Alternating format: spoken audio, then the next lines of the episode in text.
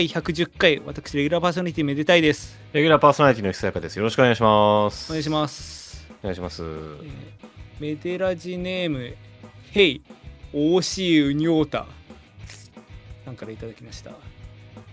しょ、しょ、しょしょしょしょ、エブリバーディー、かっこ、あ、あ、ちょ、あれ、多分、しょ、しょ、しょ、しょ、しょ、しょ、しょ、しょ、しょ、しょ、しょ、しょ、しょ、しょ、しょ、しょ、エビバーリーだと思う。さすがですね。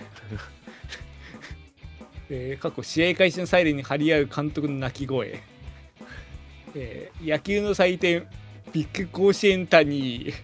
このくっそ暑い中野球やるなんてジャパンはやばい谷。ミーンの頃より暑くてハイスクールボーイたち。いや焦げたたこ焼きみたいになる谷。おしゃかちゃうで谷。夜8時から朝5時にやる谷。こないだのなんとかしろ野球助けてしまうか音大ハードコア甲子園。毎日で野球やってりゃ毎日野球記念日谷よ。メディアン待望のハードコア界楽しいよな。みーも野球だけやって生きてたい谷基礎山はどう生きる谷か。とのことでいただきましたが。なんか前回の話をさ、なんかさ、こう、ちょっと拾ってくるのさ、なんか、保釈だよね。あのだから取ってつけたように。ね まあどう生きる谷かって言われてますが。いやどうもしないですよ。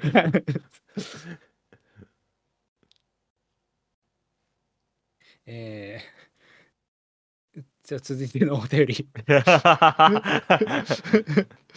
えー、メデラジネーム、えー、C102 かっこ火曜日。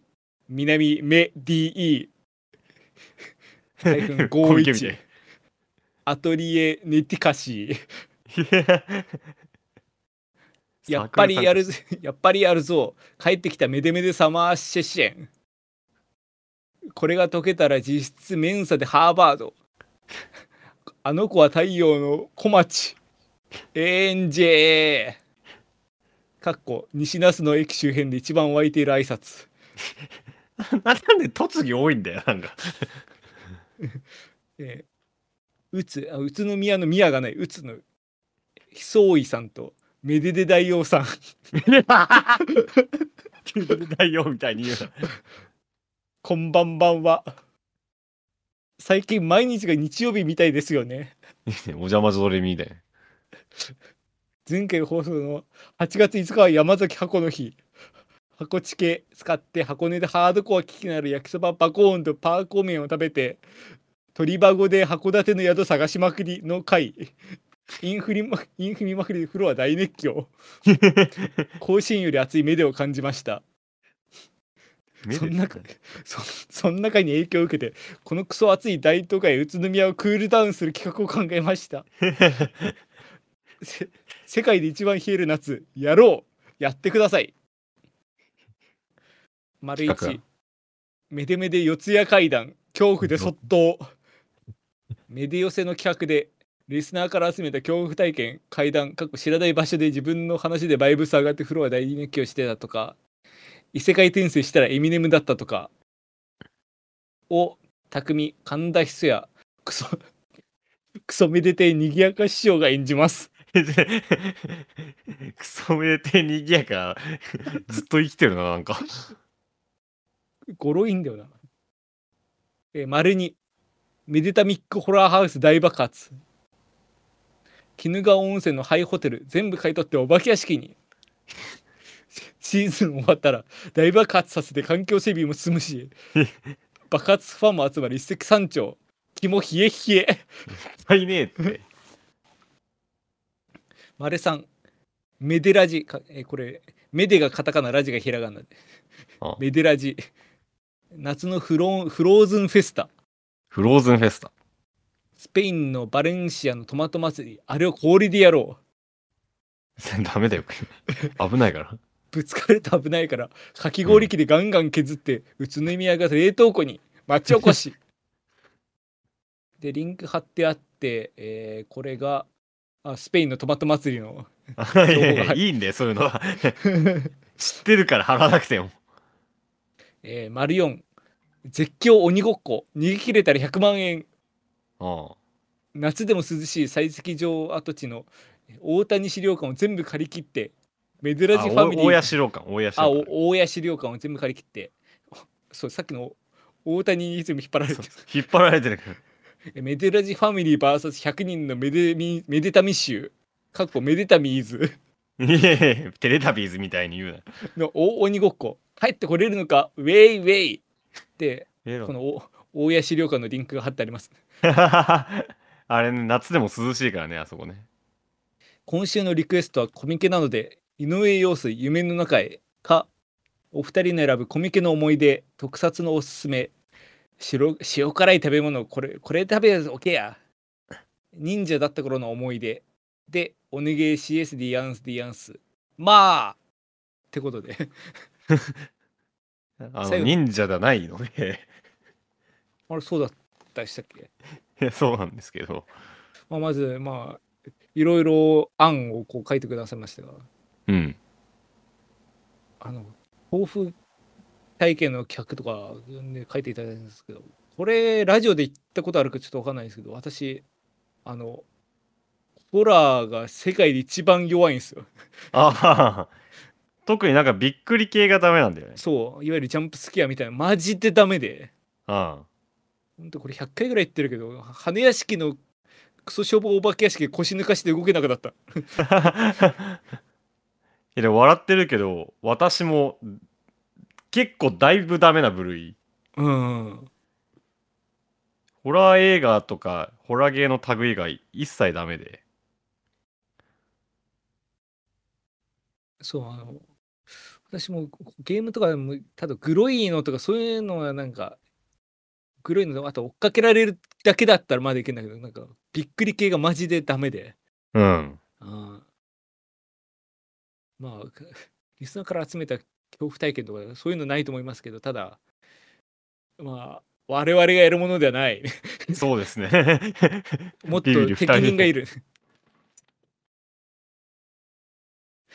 でまあ他あれですね。まあリクエストコミケの思い出特撮のおすすめ塩辛いもの忍者やったとこ。まあ無難にコミケの思い出とか。今回行ってないんですけど行きました？私も行ってないです。ちょっと今回の本題にもあるんですけどちょっと別件があったんで。あ行きたかったんですけどただ、えーサークル参加2回したことあるのが今まで。俺は一回数えるほどしか行ってない。俺なんかそんなオタクじゃないから。そんなオタクじゃないので。なんか散々オタクオタクとか言っておいて。5回も行ってない。全然行ってない。私行った回数だけで言ったら結構それこそ高校大学の時とか結構行ってたんですけどただうん。あれなんですねあの私も言うてオタクではないので あのずっとなんか音楽あデジタルその他っていうカテゴリーがあってその音楽系とかだとゲゲームのうん。ゲームのなんか二次創作じゃなくてそのゲーム自体を反布してたりするようなはいはいはい。日だったらあと評論とか。うん。そういう時ばっか言ってましたね。そそれで、まあ、あれなんですよ、あの、2回目出した時だから、多分2015年ぐらいだったと思うんですけど、あの、そこで、その、アマチュアで自分のクラシック、自分でクラシック曲でシンフォニー1個作って、それ CD と、その、ポケットスコアの同人本出してた人いて、あれが割とそういうなんかあ同人でこういうの作っていいんだみたいな原体験だったかもしれないんですけど。あなんか割とそういうのが出てるような日に行ってましたね私は。あはいはいはい。であでもと、うん、うん。あーすいません。ではい私、そう2回サークル参加したのも1回は CD でもう1回があの評論本この YouTuber がすごいだったんで。本当にそうそういうコミケ生活ですね私は。あー。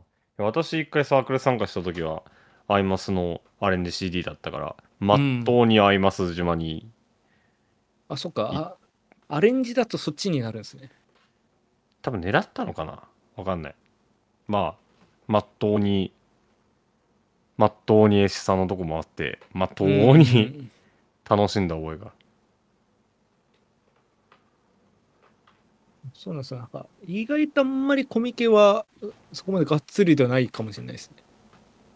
まあもちろんそのサークル参加知ってたりはするんで。うん。あれなんですけどでもやっぱ夏も冬も両方行ったことあるけどうん。夏はきついねやっぱ。あのそうどっちもきついんだけどうん。冬は本当になんか寒さに耐え続けるあれだけど夏はなんか暑さもあるしもうなんていうか多分冬は確かもうなんか冬最後に行ったの結構前なんであれなんですけど言うて会場内もす寒かったんですけど夏は結構会場内冷えてたりするんで、あの寒暖差というかもう外で並んで中入ってみたいな繰り返したりしてもか整う環境みたいになってるから。なんかその辺なんかより体的にハードっぽいですよね。うんで企業ブースとかが離れた会場とかやったりするじゃん。あ特に最近なんかめちゃくちゃ離れたんですよね確か。そう最近のやつ。うん。レとかもね移動大変だよね。そうなんか離れてから1回だけその一般参加したんですけどもああそれし知らないで行って。うん。あの企業どこだと思ったらもうひ二駅ぐらい歩かされて。そうそうそうあのゆりかもめ2駅ぐらいね。うん。でもなんか V 追ってたら企業の方行かざるを得ないじゃん。一理あるね。そう。特になんかでも最近はちょっと出すとこも落ち着いてる気がするけど私がその V を追ってやってたの2019年ぜ全盛期も全盛期だったからまあ。56箇所ぐらい回らざるを得なくて。うん。とかだった気するんで。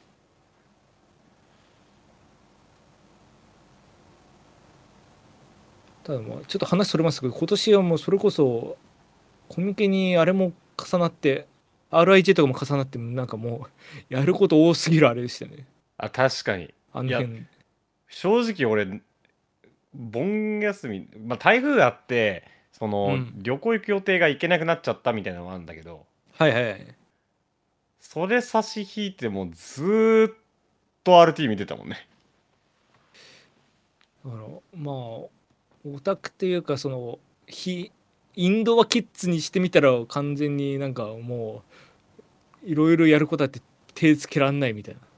あ感じでまあこの話もななある程度の話でももっと深掘りしたいんですけどちょっとまだメール来てるんで。はい先にこっちを紹介したいんですけれどもえー、なたかしからもう一通来てます。なんでだよ。えータイトル「魔装剣の目で2023」科捜研の女みたいに言うな。えー東京都庁山伏がジャック。魔王イーロン・マスク打ち取れるか？ちょなんでこいつ山伏の 従えてるんだずっと。えー魔界捜査研究所の敏腕エクソシストメデと メデ探偵ヒソンがいや名探偵みたいに言うな。今世紀最大の謎に挑む。同時上映めメケメケ太郎弟とハム太郎みたいに言うな。虚構ちゃん戦が始まったでやんすロコちゃんみたいに。よく気づきましたね。いやなんだろうなと思って。えーメデワン・オワービあーオビワン・ケノービみたいに言うな。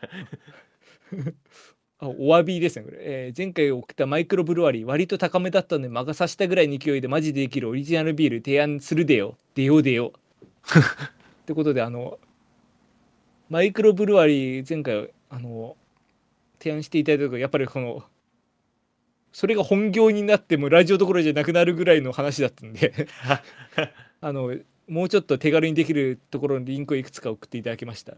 はあ。あ嘘つきました。あのそそのリンクを1個送っていただいてもう1個はあの島袋先生のやばいのリンクでした あの読み切りの。そう。今開いてたまげてしまったけど。い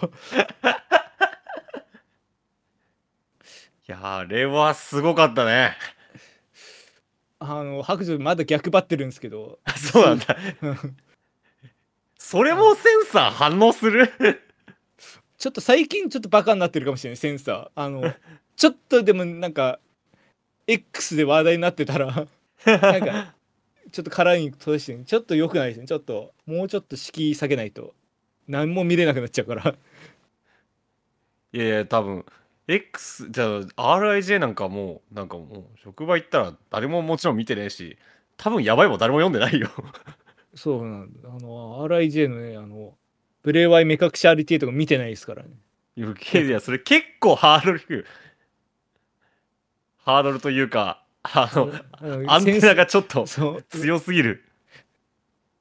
そうもうち超兄貴ばっか見てたからね。いやブレワイあれマジでスポーツだって。あれはすごい。じゃあ見るか。うん。いやあの、まあ。結構最後マジでうわーってなった じゃあもうそれを楽しみにしつつ最後のメールはい。えー名前入ってないというかメールのアドレスになっちゃってるけどあのよしこちゃんですね。あえー、めでたいさん、石坂さん、こんに、こんにんちは。あ こんにちは。ハードの日々、いかがお過ごしでしたか？ハードな回でしたね。ハードハード前回も。うん暑さのあまり自分のことを Perfume だと誤認する人がとても増えているそうです。増えてないです身近に Perfume がいる世界、メデラジと歩んでいきましょう。ハーゲンダッツ食べながら考えてるんですけど、メデラジが提案する新しい休日の過ごし方を流すと、帯番組感出ていいと思います。どうでしょうか？丸一、丸じゃない、四角い位置。ああめで旅、めで旅、旅。お二人の選ぶ夏に行きたいスポット、うん。かっこ魔界、那須高原、河川、河原などをプレゼンしてお出かけをさせてください。勝手に言ってろよ。丸、し心の底から出たね。四角に、めでむび、めでむびムービーだと思う。はあ記載めでたいさん、すやか P が送る感動巨編。開始5秒で涙が止まらない。ずっと泣いててストーリーより涙涙大傑作。MMM、メイデメイデメイデがいよいよ上映されます。四角さん、メデ6。めで6 6が録音の6。はあめでたいさんの野外録音オフを開催して、みんなで聞こえないもの、人の本音を拾いに行きましょう。四角4めでバスの旅、めでバスの旅。めで旅とどこが違うんだよ。えーキッコーマンのウーロン茶。巨大迷路。半分に切られたバナナ。短冊に願い事記入などアイドルのバスツアーみたいなこと締めよう。特定個人のバスツアーの話してるだろ 夏も残りわずか楽しい夏にしましょうね。ってことで。はい。いろいろ新しい休日過ごし方が届いてますが。うん。まなあ。なんだろうね、うん。あれはあの去年撮ったメズオクの着ぐるみのやつがメデムビと言っても過言ではないのかもしれないですが 開始5秒で涙が止まんないのは多分持病だよね。それかあの 4DX 的なやつで催涙ガスが出てる。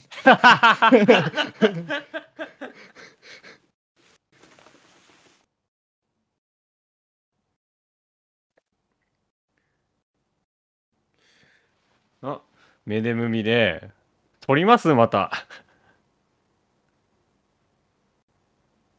で私その映像系全くあれだからその普段アンテナ立ててないから全くその作るかって言って作れないんですどの口でメ族くん作ってんだと思う。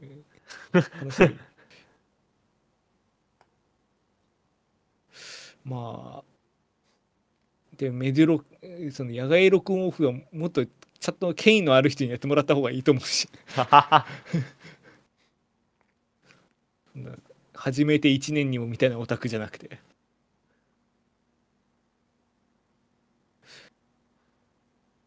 でもなんかさ、はい。あんのかね？なんかその例えばさ写真とかってさうん。最終的になんなんだろう？ブログとかもあるし古典みたいなのもあったりするじゃん。はいはいはい。そういうのあんのかな？フィールドレコーディング界隈にも。フィールドレコーディング？私最近そのフィールドフィールドレコーディング関係の本とかいくつか読んでるんですけどうん。割とやっぱその CD というかそういうなんかメディア作品が一番多いは多いですね。まあ、CD もいくつか種類あって、まあ、そのまんまその、まあ、記録としてもそのままほぼ編集なしで出すやつとかあとはそのし自分の普通の曲と混ぜて例えばアンビエントな曲にしたりだとかうん。あとはそのあるところのそのレコーディングと別な場所のやつをこううまくパッチワークみたいにしてそういうフィールドレコーディングなんていうのコンピレーションみたいな感じにして一個の作でかい作品にしてるやつとか。あまあいろいろあるはあるんですけどやっぱりそういう音楽作音楽というかまあそういう音響作品みたいなのが一番多いみたいですね。まあやっぱりそういう感じなのね。ただなん結局それだとなんていうか本当に気になる人がこう調べて見つけないといけないからもうちょっとなんかキャッチーに知れるような場があってもいいのかなと思いますけどね、うん。まあ、古典じゃないけどそういうなんか街歩いててフラッと寄れるみたいな。うんただね都会でフラッと歩いてそんななんか音だけ聞きたいかって言われると難しいけど。うんただ急に社会派なことを言うとなんかその読んだ本サウンドスケープの本って書いてあったんですけどなんか今の現代人っていうのは街にゴミをポイ捨てしてその足で美術館で綺麗なものを見ようとしてるみたいな書いてあって。切ってるね。ああそれとかねあとこう近代化西洋文化を取り入れてこう山をどんどん切り崩してこう近代的な街を建てたのに自然を欲してるみたいな。うんそういうことも書いてたりしたのなんかその辺うまいことなんかそういう、ね、今今のそういう整頓しすぎたものを綺麗だと思うところにその昔ながらの綺麗なものをこううまいこと再確認させようみたいな方向性が一番なんていうか社会的なのかもしれないけどあんまり私は社会派的な活動したしたくないって言ったらあれだけど。でまあ誰かにやっていただいて。それはそれとしてなんかうまい出し方はないかなと思ってますけど。うん。まあそれやったらよしこちゃんも中かしも来てくれるか？あと大谷翔平も。大谷翔平ではないのか？メデフェスにも来ねえやつだからこのやつら来てくれるのか？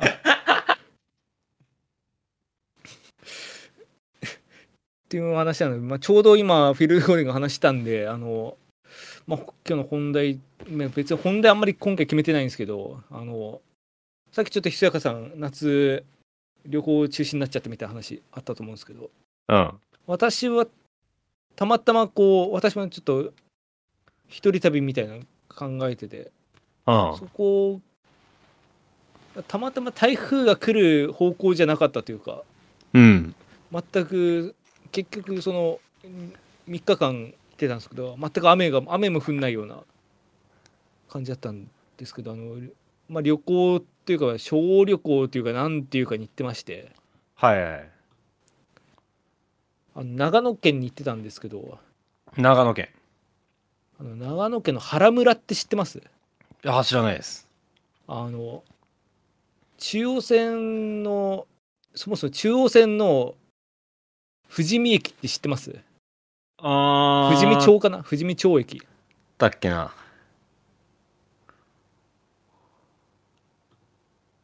ちょっとわかんない。小淵沢の3つ先ぐらい。は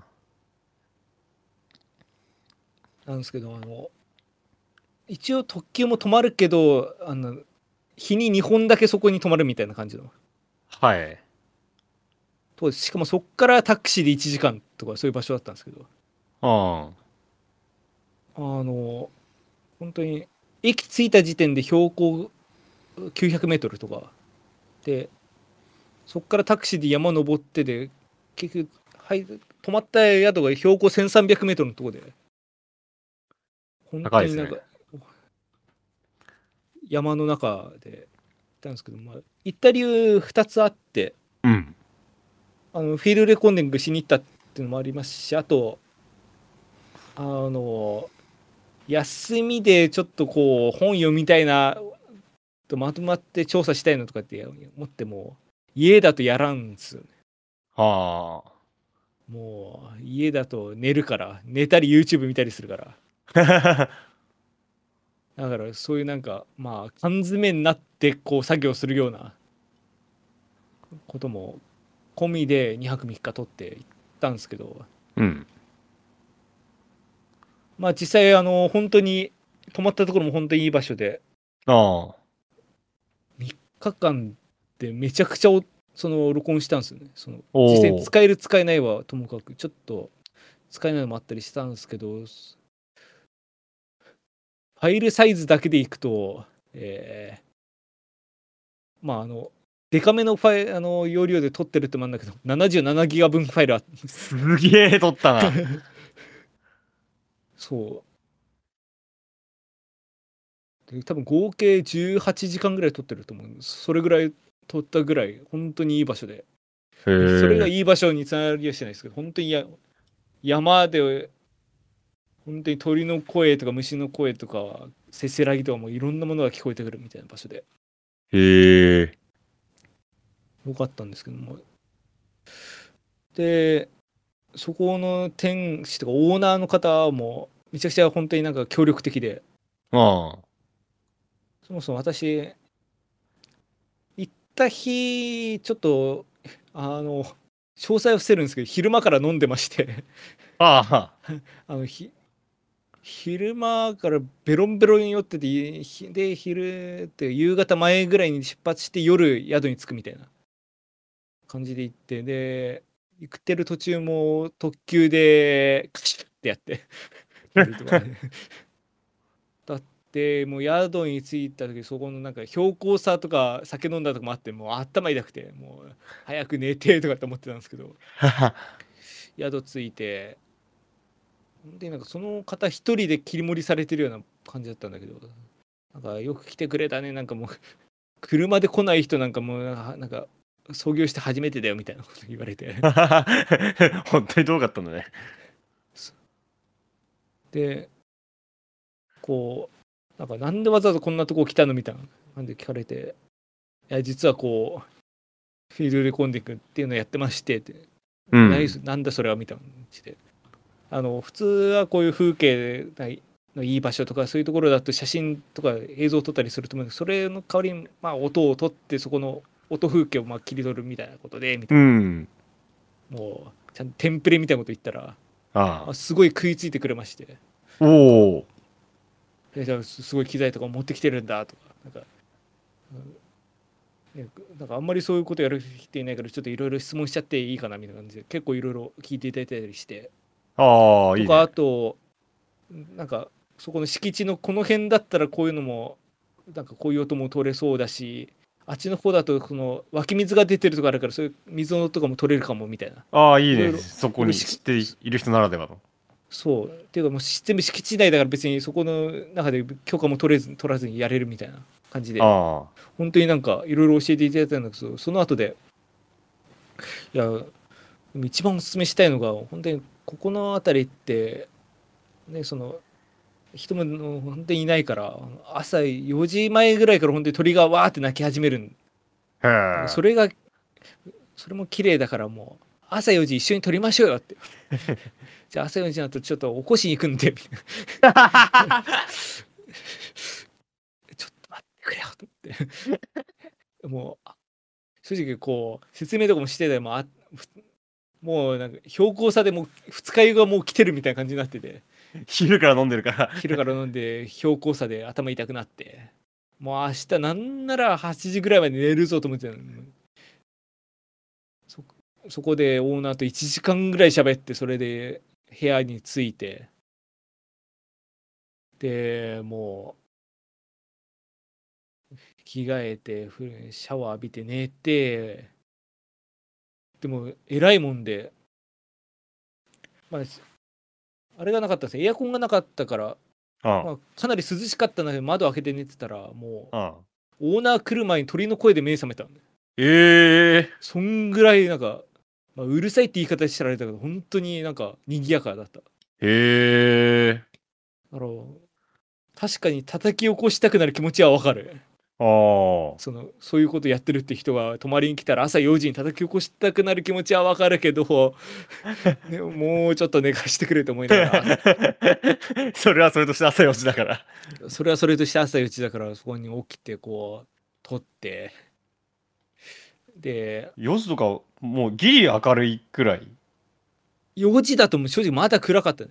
ああ4時半ぐらいから明るくなってきただかえら何を基準にそう泣き始めるのかちょっと分かんなかったんだけどともかく泣い。それがでも日昇り切るぐらいでちょっと落ち落ち着くんですよね声が。はいはい、かはい、代わりに虫が鳴き始めるっていう。ええあじゃあやっぱりその時間だけなんだ。そうなんかあ言うても8時ぐらいまで8時9時までは泣いてたけども本当にんピークは4時から6時ぐらい。へえでもう日昇りきってからはもう鳥の声としてはかなり静かになって。は代わりに虫がめちゃくちゃ鳴きまくってたけど。っあ。はていう感じで。で4時から7時ぐらいまで撮ってで8時その宿で朝食食べてでこのあとどうするんですか？とかって聞かれて。あうん。あの朝いろいろ撮ったんでひ午前中はちょっとそれの編集して午後はまたちょっと音取ったりとかあとその部屋にこもってちょっといろいろやりますかねとかって話して「えーすごいですね」とかって言われてそのまま宿帰って午前中爆睡しました。ノー編集。ノー編集。もうすまんと思って。すまん。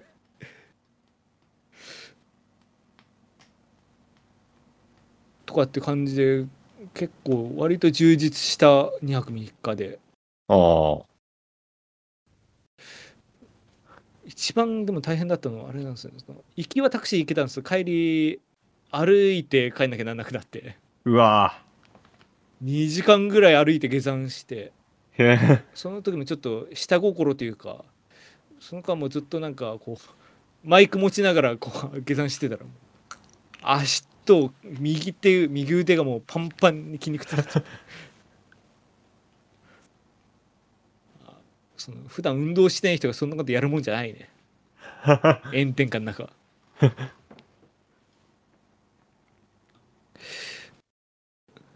ていう感じでまあいろいろやってはいましたね。ただそうそこで成果はというかいろいろ素材も取れたんでそのタイミングがあれば出していきたいなと思うんですけど。おおそやかさんはなんかその旅行中止になっちゃったって話あったんですけど他はなんかやってました？この夏というか。まああの一応その後半はあのバンドでレコーディングしてたりとか、うん。あと普通にライブやってたりとか。はいはい。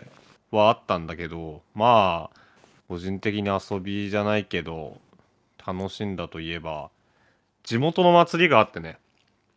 ち地元の祭り？うんあの深川八幡祭りっていうのが江東区にあって富岡八幡宮っていうのがあるんですよ、聞いたことはある。門前仲町。はいはいはい。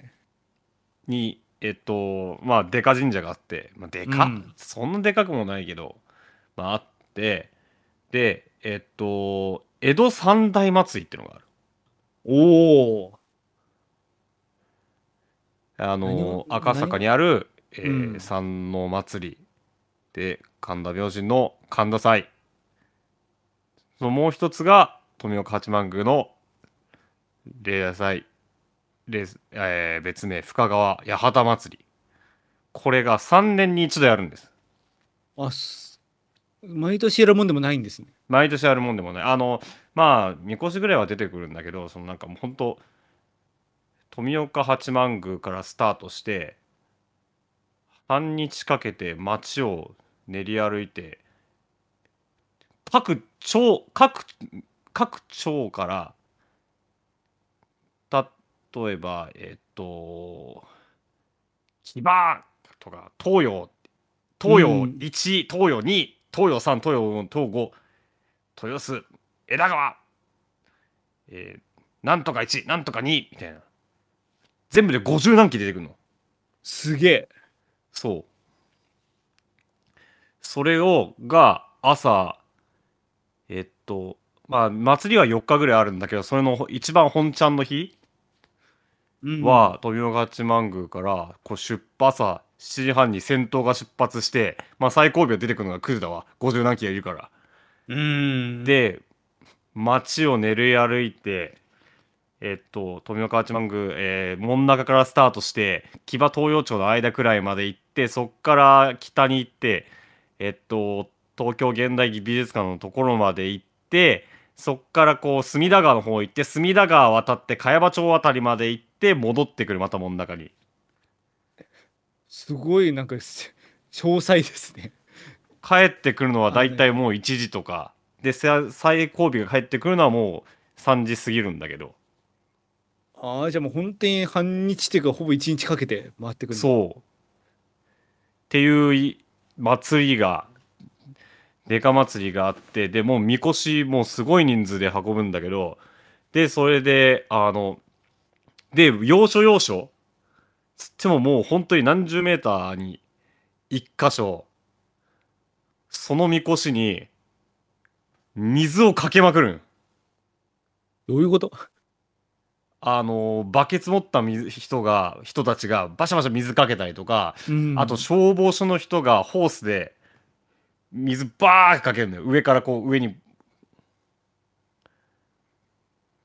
はいはいこれねちょっとあのあなたちょっともしその深川八幡祭りっていうこう打って一番最初に出てくるサイトがまあ公式サイトなんだけどちょっとそれ見ればわかる。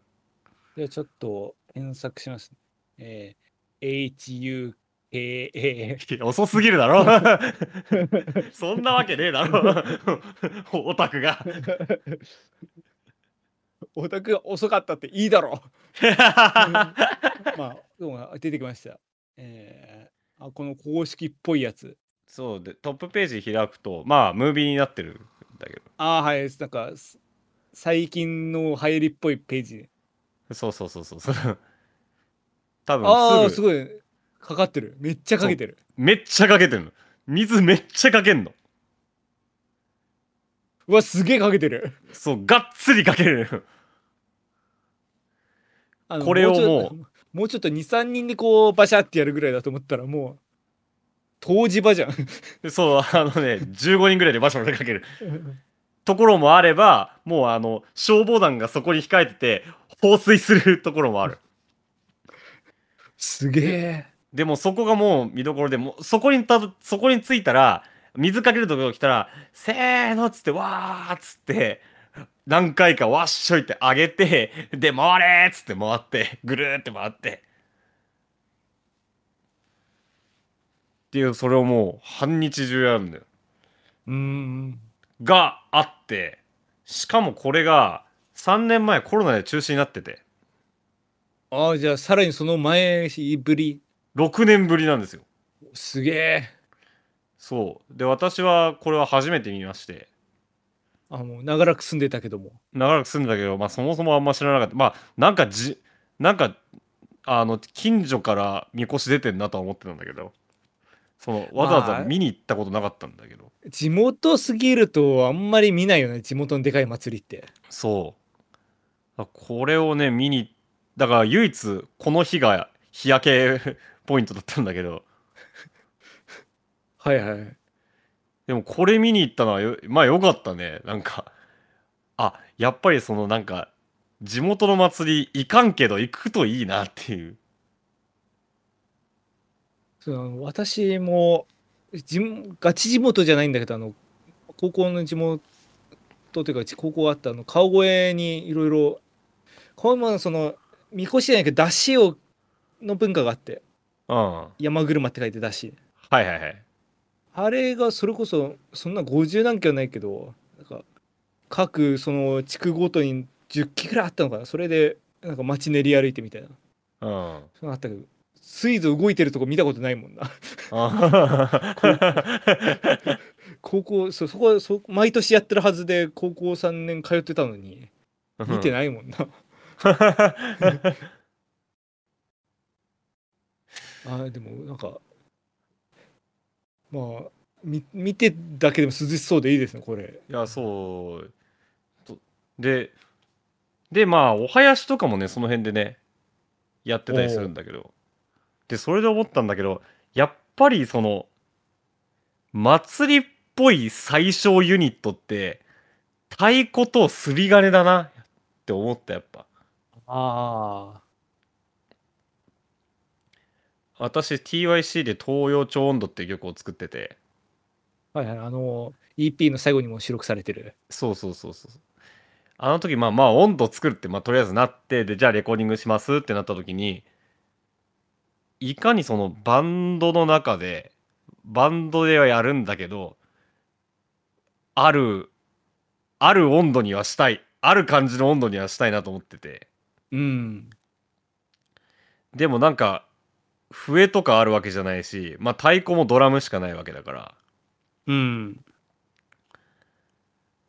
てなったまあ三味線とかも用意するのちょっとめんどい。まあわざわざそんなになんか大幅に編成変えてってなるとね。そう。でで俺いろんな温度を聞いた時にまあそのあちゃんちき？すり金うんを入れるのが一番コスパいいじゃないけど一番祭りっぽトラディショナル祭りっぽさを入れられるなっていうことに気づいて。うん。で浅草からその浅草のお店からそれ通販で買っておお実際にそれを収録したっていうのがあるんだけどやっぱり聞くとやっぱり太鼓と鐘だね。鐘がやっぱり金物がやっぱり重要なんだなって思った。祭りっぽさって。もちろん笛も笛もなんだけど。案外弦楽器じゃないんだよね。笛太鼓笛太鼓笛すり金金物。この3つがあればとりあえずお囃子っぽくなるなっていうのはやっぱり思った。いやあの私編成に対して私も全く異論なしであの全く話変わるっていうかあの伊福部明っていう作曲家がいて日本人の。はいはい。その人は日本教師曲っていう日本ラプソディって曲書いてるこれはほんめちゃくちゃなんか祭りっぽい特に一楽章が。そううん。なんですけどまあ普通にオケ編だからでかいオケ編成なんだけどハープ2台使うような、あなんだけどあのやっぱりそこでその祭りっぽくしてる要素っていうのはそのまあ太多分普通にあの太鼓はバスドラだと思うんだけどあとこれとあとチャッパっていうあのなんかハンドシンバルみたいな。フンガーシンバルかな。あのなチャンチキみたいなやつ。はいはい。あやっぱりその金物とあと笛。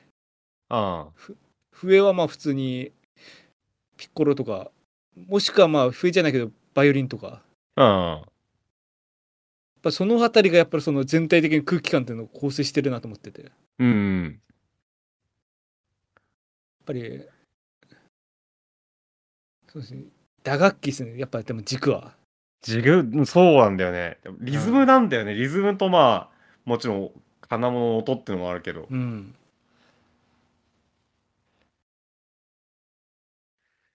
だから本当にシンプルな要素なんだけどそれでぐっともうあお祭りだって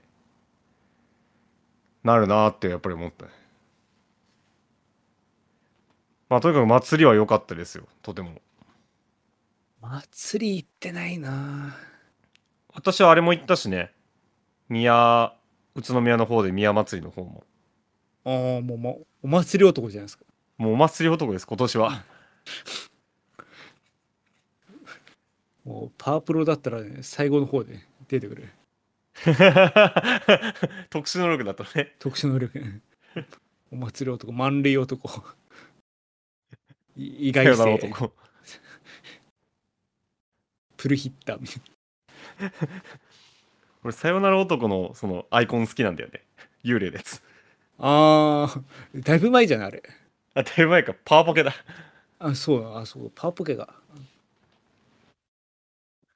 あ祭りまあ行き行きたいけどあでもあーこの話まあ行ってないしからいいか。あのまあ日本にもお祭りいくつかいくつもあってで、まあ、記載と呼ばれるものはいくつかあると思うんですけど。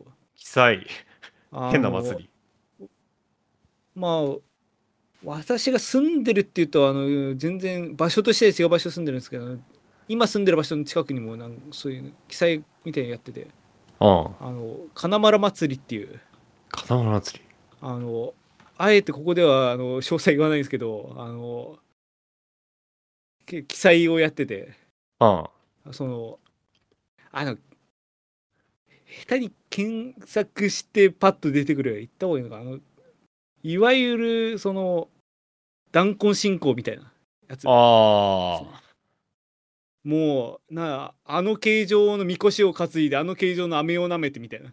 あ あの形状のかぶり物をかぶってみたいな。記載だね。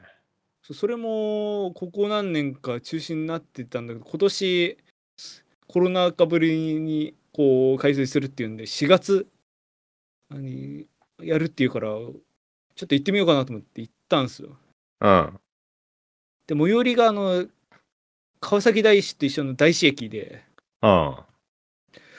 ただもうその前のし川崎からん電車乗った瞬間から様子がおかしいんですよ。はあ、はあ、もう日本人がいなくて全員もう外国人ばっかになって。川崎から？川崎から。だしなんならなんかアジア系の人でもないのもう全員欧米系とかラテン系とかそっちのはなんか方の人たちばっかになっててもう駅降りたらもうすもう駅からちょうどあの列。あええ。全員かかぶり物かぶって。もう大人も子供もお姉さんも。老若男女が。そう。いやかそうでもさすがになんか日本人マジで私とかもうもう12人ぐらいしかいなかったしさすがに列長すぎるってもうすごすごと帰っていったから。あの特にね話のネタにしてなかったんですけどそれが多分今年中かここ数年で言って唯一のお祭りかもしれない。行ってないし、ね、なんなら途中で逃げ帰ってきた。けど。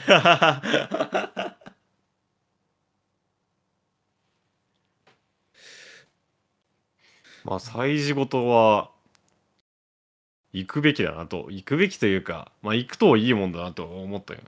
まあ。またずっと歩き見てまし。た行くといいのがお祭りですからね。そう。うん。まああとはその思い出ね問題特にないですよなんか 会社でねあの、はい。非常食備蓄してんのよ、まあどこもしてますよね最近は。うん。で7年持ちますと。ただそれが切れます賞味期限が。新しいのに変えますと。あるある。今月切れますと。持って帰ってください皆さんで水とそのお湯入れたらできる米ご飯とビスケットが入ってたんですよ。はい。ありよありがちですね。うん。まあちょっと時間持って帰ろうかなと思って。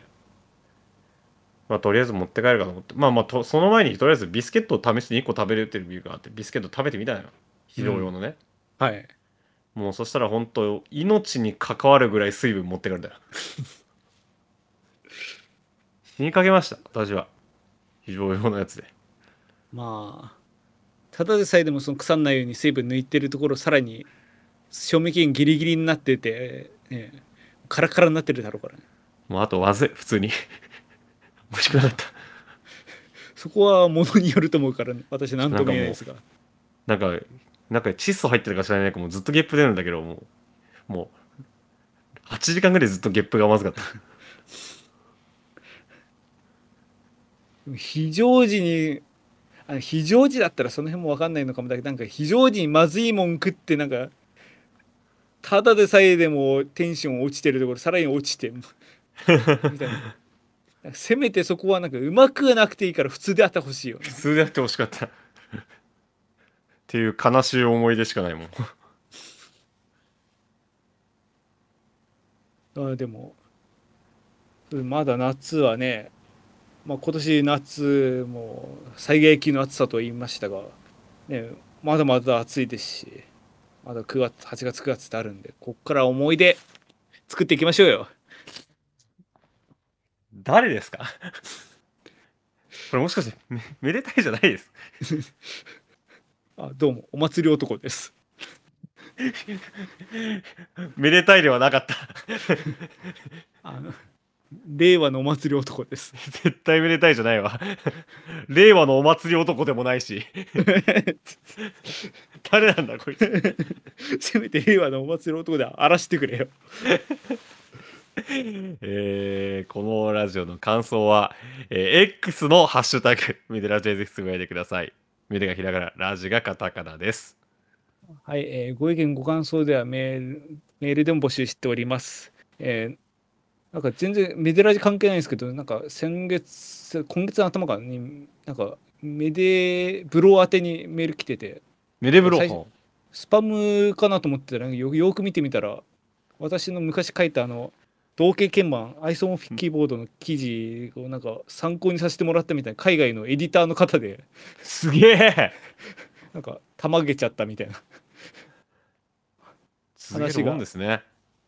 そうですね。なんかちょっと弾け弾けなくなるところまで来たかもなってその ちょっと感じつつもはいあのそういう権威のある方からでなくてもメールの方を募集しておりますのでメディアラジオのサイトのトップページにメールの方もありますのでそちらからぜひよろしくお願いいたします。めでたいさやかそれぞれの活動もよろしくお願いいたします。ひそやかは、えー TYC アリカズやってみます。実はレコーディングをしたので、音源がどこかのタイミングで出るかもしれないです。